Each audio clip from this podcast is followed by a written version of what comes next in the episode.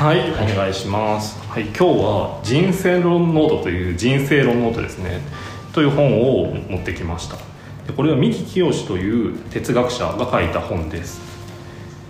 はい、でこれあの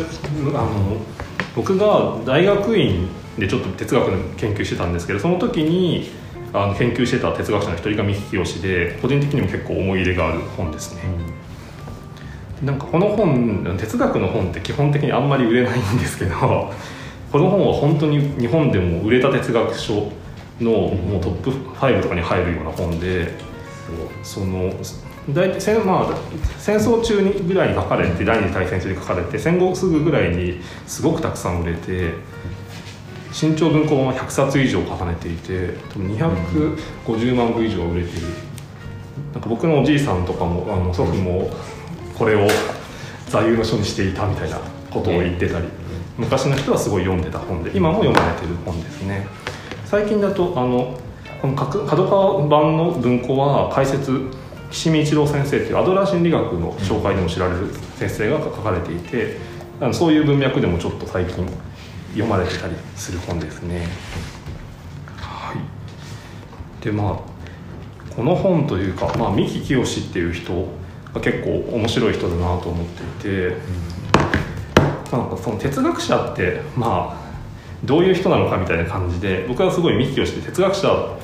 のパなんていうんですか、まあ、三木の言葉でタイプっていう言葉があるんですけどどういうタイプの人なのかみたいな。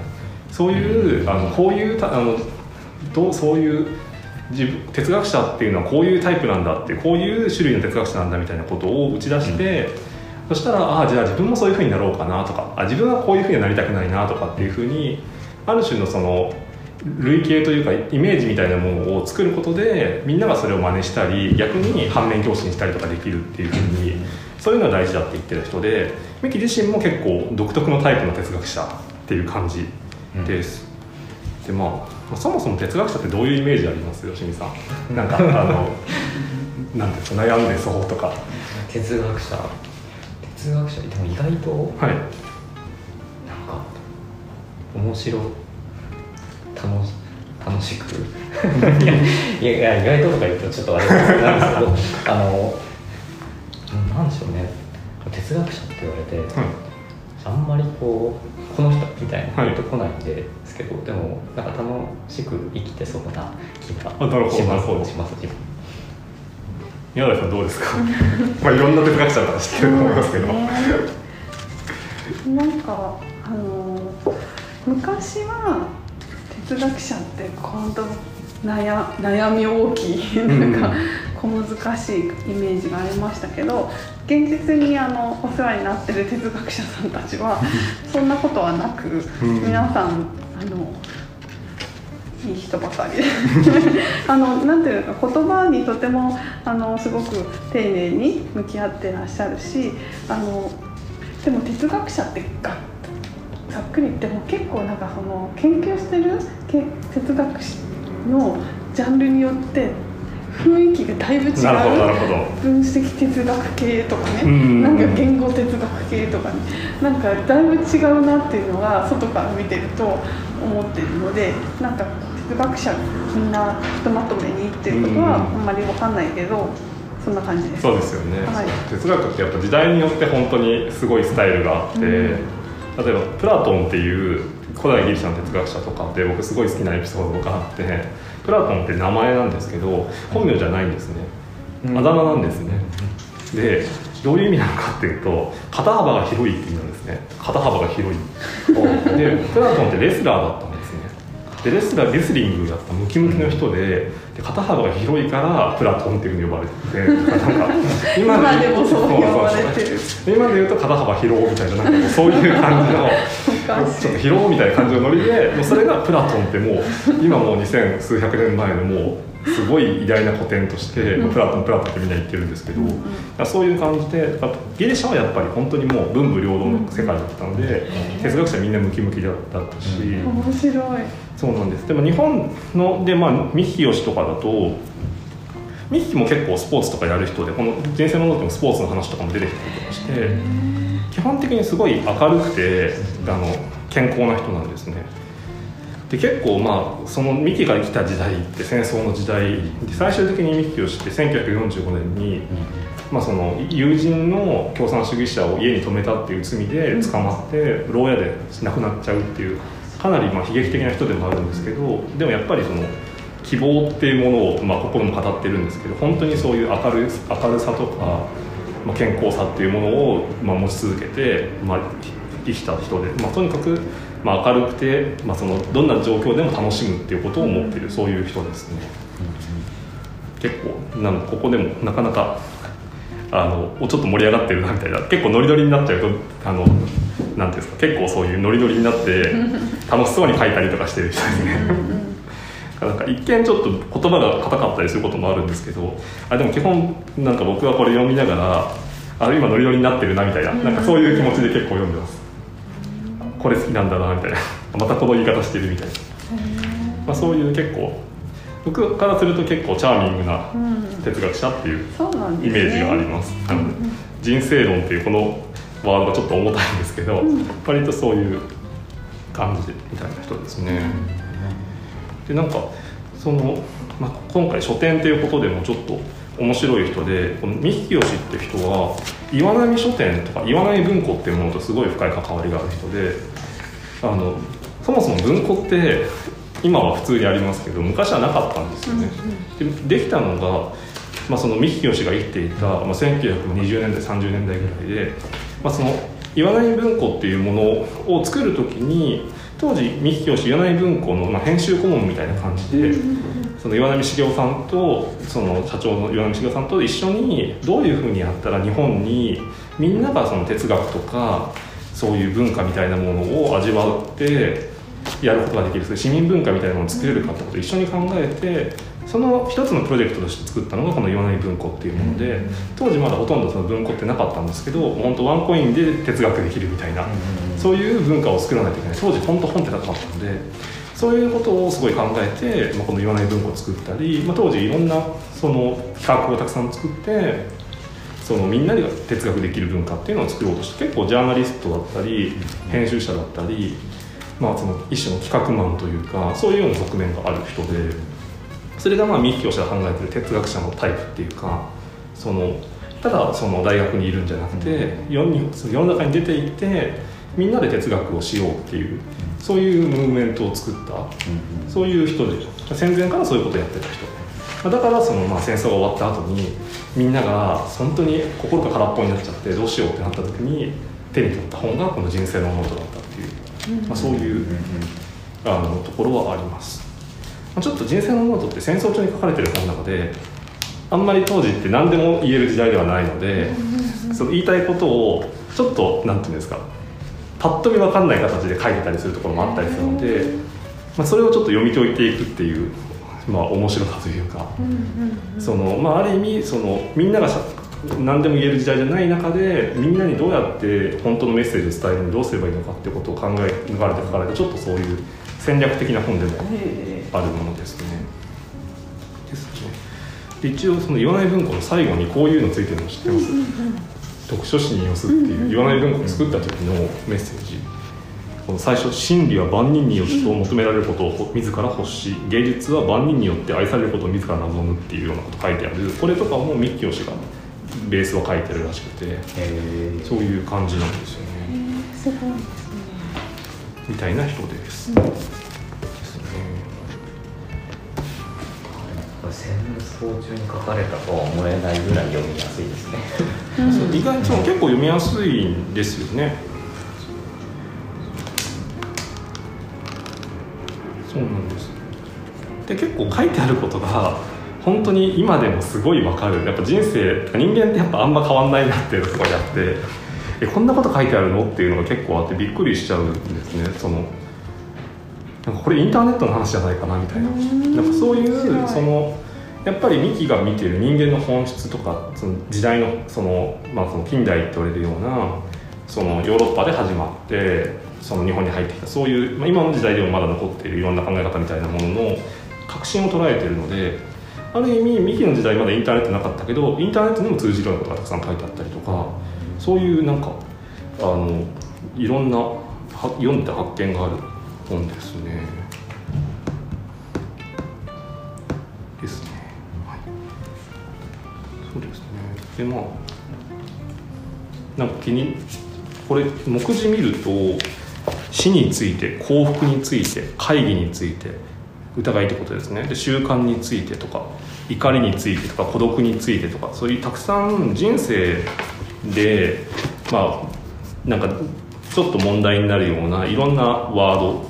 がたくさん書いてあってそれについてこれノートなのでその論文みたいな感じでずっとロジックがあってしっかり論じるっていうんじゃなくてちょっとそのあの場合によっては前の文と後の文あんまつながってなかったりとかそのミキ自身が人生について考えたことを必ずしも全部まとめずに出してるって感じでなのであんまりなんか真面目に最初から最後まで全部分かんないとみたいな本じゃなくてちょっとこの文よく分かんないなってなっても隣の文見るとあなるほどってなったりなんかそういう感じでパラパラめくってその気になるテーマ見てでなんか読んでいくとちょっとその自分に刺さる文章があったりみたいな。なんかそういう感じの使い方で読んでも面白い本です。ですごいじっくり読むとそのそれぞれのその嫉妬についてとその他のその秩序についてとか他のものが実はなんかつながってたりとかしてとかみたいないろんなことを分かってきたりするんですけどなのでライトに読んでもなんか刺激があるしディープに読んでもああなるほどって感じにもなる。そういう本です。なんか気になる章あります？さっき吉見さんが言ってた利己主義について。利己主義についてちょっと重たいタイトルですね利己主義で利己主義ってそうここでまあミキが、まあ、利己主義の話どういう切り口でしてるかっていうといろんな話があるんですけどちょっと面白いなって思ったのは利己主義者って、まあ、いるの？みたいな話をしてるんですね。で基本的に生活普通普段の私たちの生活ここにもギブアンドテイクって書いてあるんですけどそんなにその相手から取るだけ取って自分は相手に与えないみたいなそういう生活スタイルしてる人って実はいなくないっていう話をまずミキは定義してるんですね。だから純粋な利己主義ってあそもそもいないよねっていう、まあ、まず話から始まってて。でその上でじゃあ利己主義っていうふうに、まあ、あの自称する人もいたりあるいは利己主義って人が批判されたりすることもあるけどその時になんそれどういうことなんだろうっていうとそのある種のその利己主義者ってすごいそのなんて言うんでしょう。その普通に生きてる生活に対してすごいある種の自意識が強いというか意識がすごい向いてる人というか普通だったらギブアンドテイクで生きてるのにでもその中で自分の利益だけを最大化しようっていうふうにその考えてで実際それできないんだけどそのことを考えてるみたいななんかそういう意識のあり方がちょっと不気味なんじゃないかみたいな話から始めてますでちょっと面白いなっていうのは、まあ、利己主義っていうものこの利己主義者って人はその想像力がないんじゃないかっていう話をしてるんですね。はいはいはい。だからなんかその利己主義ってある意味その人間とは何かみたいな自分の欲望を満たすものだみたいな風に考えてそれでそこから全部考えようとするっていう。現実に自分が生きてる世界他の人とつながってる世界とかそういうものを考えるんじゃなくて自分のただ自分だけを見てまあ自分は何かしたいと思ってる。じゃあ自分のしたいことを実現する。それが人生だ。みたいなふうに思っちゃっててうん。ある意味そのいろんなこと見えてないんじゃないっていう話をしてます。なるほど。なんかあれですね。あの なんか前回あの宮台さんとはい。そのフェミニズムの話はい。をしてて、そのあでもこれは違うんだと思うんですけど、い。その一個ではないと思うけどその自分に悪気があるとは思ってない。いいよかれと思ってやっていることが相手にとってはなんだろう。まあ、嫌なことだったりする。だそんなことをなんとなく思い出しました。そうですそれなんかすごいそれにぴったりの言葉書いてあって愛情は想像力によって測られるっていうのが書いてあるんですね。愛情は想像力によって測られる。これすごいまさにその話でだから普通良かれと思ってやったから自分はいいんだみたいなことを言う人いるじゃないですか。でもそれってむしろその本当に自分が良かれと思うんだったら相手がどういうふうに感じるのかとか相手がどうされたら嬉しいのかを考えるつまり想像するってことがすごい大事でだからそれをどこまでやったかがそもそも愛ってことなのであってっていう話をしてるんですよね。だからまさにその利己主義と確かに通じると思うんですよねそういう発想って。その自分の心がどうだったかだけを見てるっていうそこも通じると思いますここに書いてあるその利己利己主義っていうのは、なんかその反対にあるようなその利他と対比して比べるようなもんではなないって話ですよね。本当に利己主義についてそう利己主義者っていうのは想像力多分ないですね。そういう話ですね、まあ、利他主義とももちろん比較はされるんです。どちらかというとそのなんでそういう利己主義みたいな発想に陥っちゃうんだろうっていうそういう一種の心理学みたいな話がされてて。でもなんかそのこの利己主義の話ってなんかこういうふうに見ると利己主義って何みたいな感じでちょっとおかしいよねっていうふうに思うんですけどでも一方でその近代の経済学の考え方とか以前そういう宮台さんイベントやられたと思うんですけどそのそのホモエコノミクスとかって言われるようなその今の世の中の考え方って人間は利己的な存在であるっていうところをまず考えてそこから全部世の中のシステムとか組み上げられてるんですね。だから想像力足りない現実とはちょっと違うそもそも利己主義者っていないんじゃないっていう世界のことなのにそれで世の中の仕組みができちゃってるからそれが現実の私たちの生き方とかとちょっとずれちゃってるよねっていうのが今の時代の問題なんじゃないかっていうところにもつながってくるとそうですね。そうなんですよね。はい。みたいな感じですね。本当にこれあの利己主義だけでもいろんなことたくさん書いてあるので、ん結構面白いんですよ。うんうん。なんか他にちょっと気になるところありますか？私はこのねはい。秩序についてって文章の始まりが面白くて、はい。あの初めて来た家政婦に書斎の掃除を任せると整理整,、ね、整頓してきれいに並べるで彼女は満足するけど自分があの机に向かって仕事する時になんか整わない落ち着かないものを感じ1時間も経たないうちにせっかくきちんと整頓されてるものをひっくり返し元のように乱雑にしてしまうであろうっていかにもありそう ありますよねこれねありますね。これで秩序についてか語りが始まってて面白いなと思ってなんかわかるなんでだろうと思ってそうなんですよね。すごいこのあるあるみたいなのがあ結構あるるあるですよねおかしいこんなことが書いてあるんだと思ってびっくりしたそうなんです。結構もうなんかああわかるみたいなのが結構たくさん書いてあって。確かにこういうことあるなと思ってそうなんですよね。このミキの秩序っていうワード結構ミキの中でもすごい重要な言葉で、うん現代はこの秩序っていうものがあのないかあるいはすごく、まあ、薄っぺらくなってしまっているっていうことなんですね。秩序ってシステムとかとも言い換えられると思うんですけどそのここでもその、まあ、あのこのそのものが散らかっている方がむしろいいっていうのはその一見無秩序に見える普通の意味では無秩序に見えるものの中にむしろ心の秩序っていうもの的にはむしろそのバラバラになってる方がインスピレーションが湧くみたいなその心の秩序っていうものからするとむしろ一見バラバラの秩序のものが秩序そういうことがむしろ秩序に合ってるんだみたいな話がしてあってだからやっぱ秩序っていろんなレベルがあってただ物がきれいに並んでるっていうだけじゃなくて心の秩序があったりでもっとミキの話だと価値みたいな話がされていて、ま、現代ってやっぱり何をその社会とかみんなで共有してどんな価値観を持っていくのかってことがやっぱ価値を共有することがすごく難しくなってる時代で昔はそういう例えば宗教があったり道徳があったりしたんですけど今ってそういうのがどんどんなくなってるんでその中でみんながそのそういう価値とか理想とかなくなってしまうともう本当にシンプルにただ欲望だけになってしまってあの美味しいから欲しいとかそれだけになっちゃってってどんどんペラーって薄くなっちゃうっていうそういう状況に対してどうやったらその何かその暴力的に新しい価値を作るんじゃなくてその自然に私たちにフィットする新しい秩序を作れるんだろうかとことを考えてこの秩序についてっていうのが書かれてますね。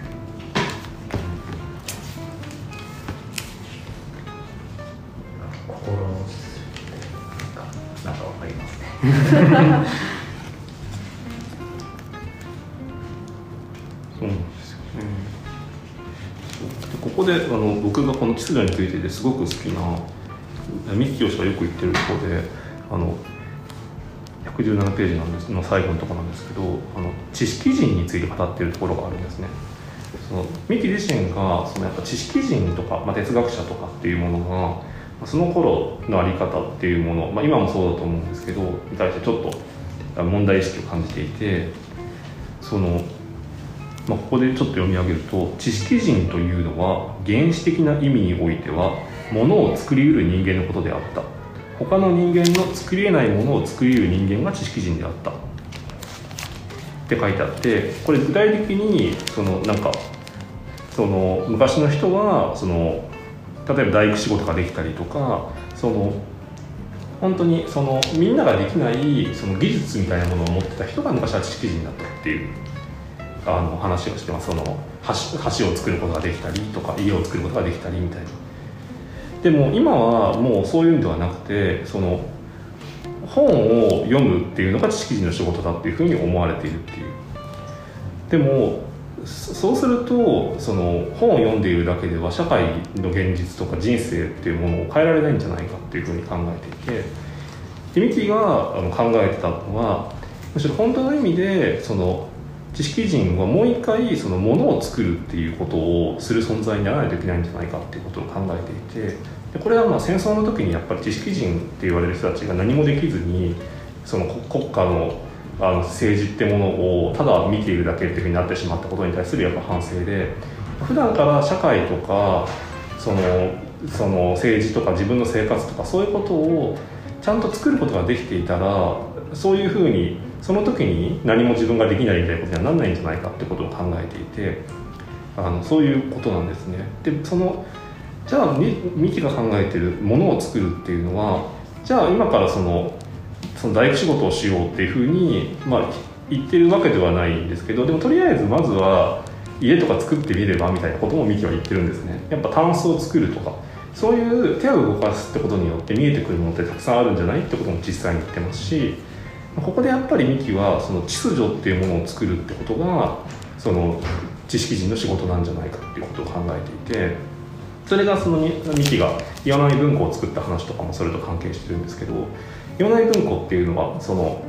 やっぱり本を出すっていうのとはやっぱ違くてそういうみんながとりあえずなんかまずは岩波に相談みたいな感じで岩波文庫を買ってみればそこにまずはいけるみたいなそういうその安定して信頼できる知識の入り口みたいな、まあ、そのそれこそその伝え書店とかもそういうものになりたいなと思ってるんですけどやっぱそういうそのシステムとか秩序みたいなそういう新しいそのプラットフォームみたいなものを作るってあの新しい文化を作っていくみたいなことをやるのが知識人の仕事なんじゃないかと考えていてでまあ三木自身がそれを実際頑張ってっていう感じなんですよね。なので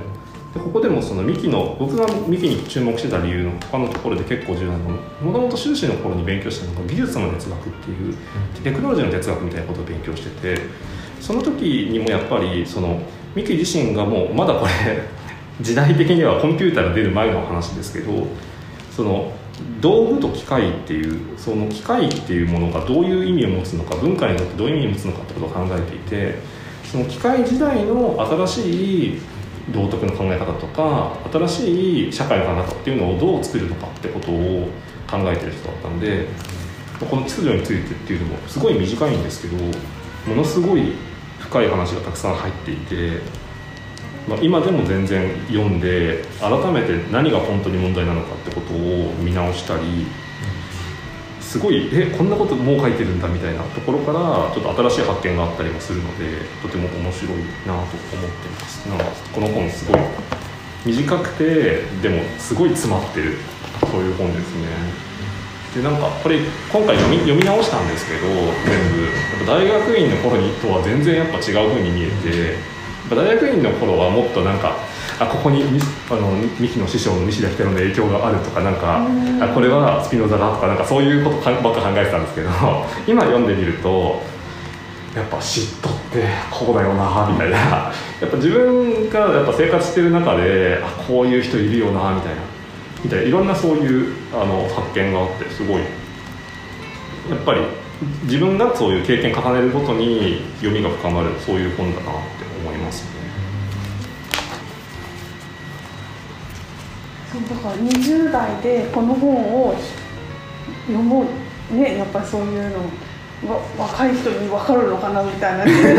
あったけどやっぱそうなんですね。あの20代は20代の読みがあってそうですそうですね。そのまた年が重なるとまた経験も重なるから違う読み方そうになるっていですね。う本なんですそうね。思います。なるほどうん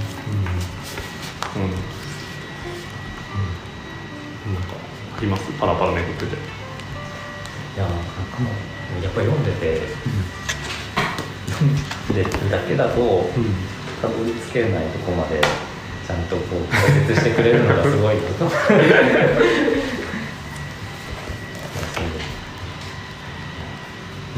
まあ、でもこれあの解説書とかもあるのでそういうのとか見ながらとか、まあ、その哲学書ってやっぱなかなかどう読めばいいのかっていろいろあると思うんですけどでも人生のノートはちょっと挑戦してみても面白いのかな。そのなんかその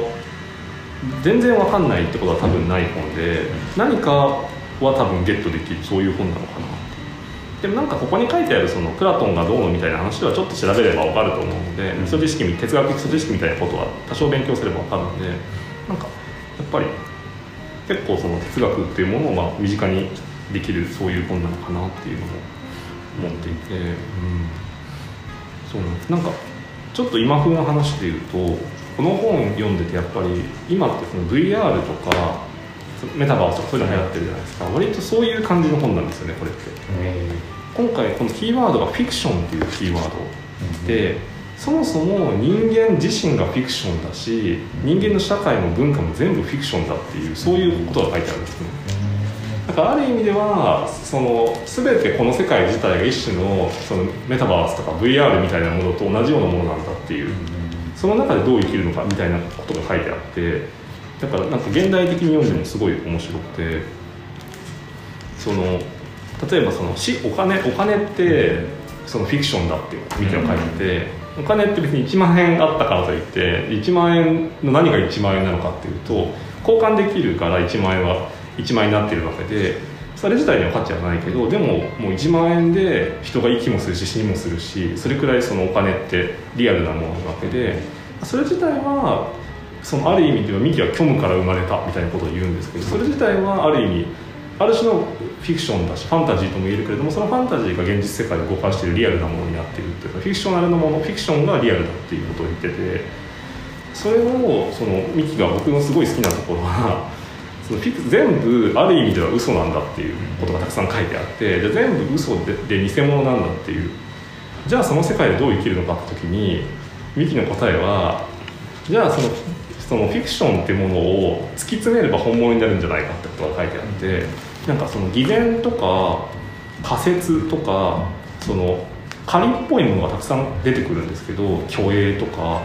全部その偽物っぽいものの話がたくさんあって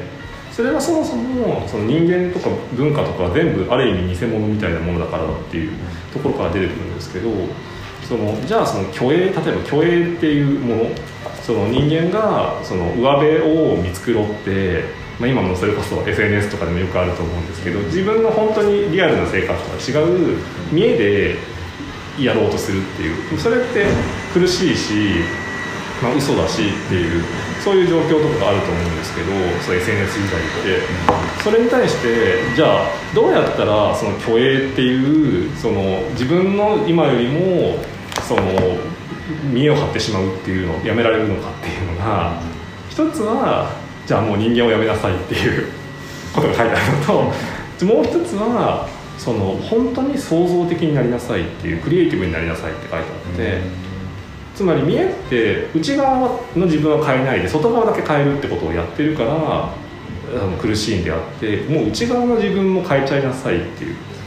自分が本当にまやりたいことをやるとも言えるし自分の内側の心も変えてそれと外側も一致する、まあ、一つの芸術作品みたいな新しい自分を作っていくっていう。そこまでそのフィクションってものを徹底すれば芸術家になれるよっていう。そしたら自由になれるし、まあ、その幸福っていうのもテーマなんですけど幸福になれるよっていう。割とその偽物だだからどうするっていうのを偽物を極めろっていうそしたら本物になれるっていう割とそういう哲学なんですね。ミキの姿勢って。えーなんかこんなこと言ったらはい。怒られると思うんですけど、めちゃめちゃスピリチュアルな 感じで。いやなんかスピリチュアルじゃないですか。あのいや別にそれが偽物とかっていうよりかはちゃんと自分で信じるものを信じてそれになれるように頑張って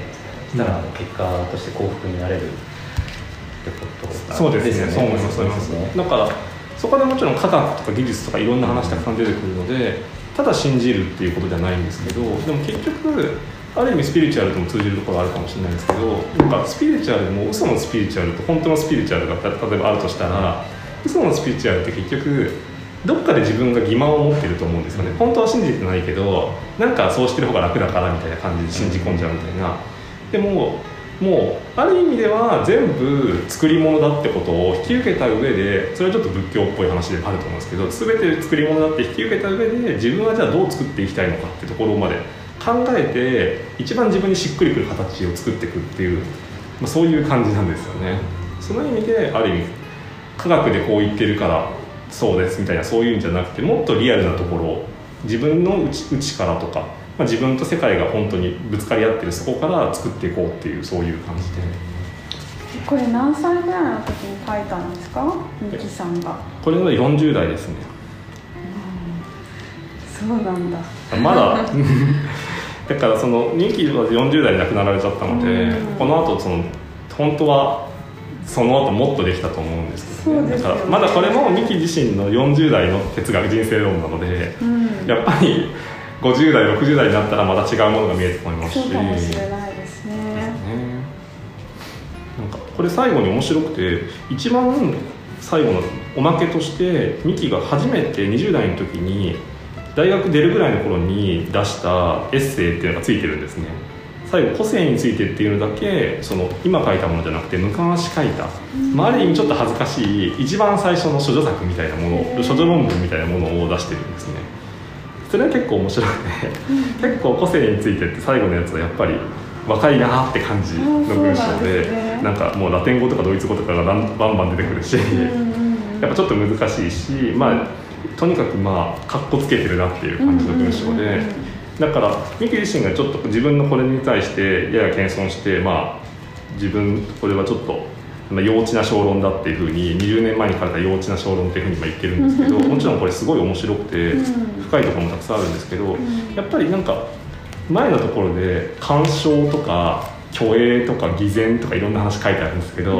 やっぱり若い頃のミキ自身がすごい感傷的だなっていうもうちょっと自分に酔っちゃってる感じがあったりちょっと見え張ってるなここみたいなところがあったりある意味その自分自身がそういうのとやっぱ通ってきた人なんだなっていう。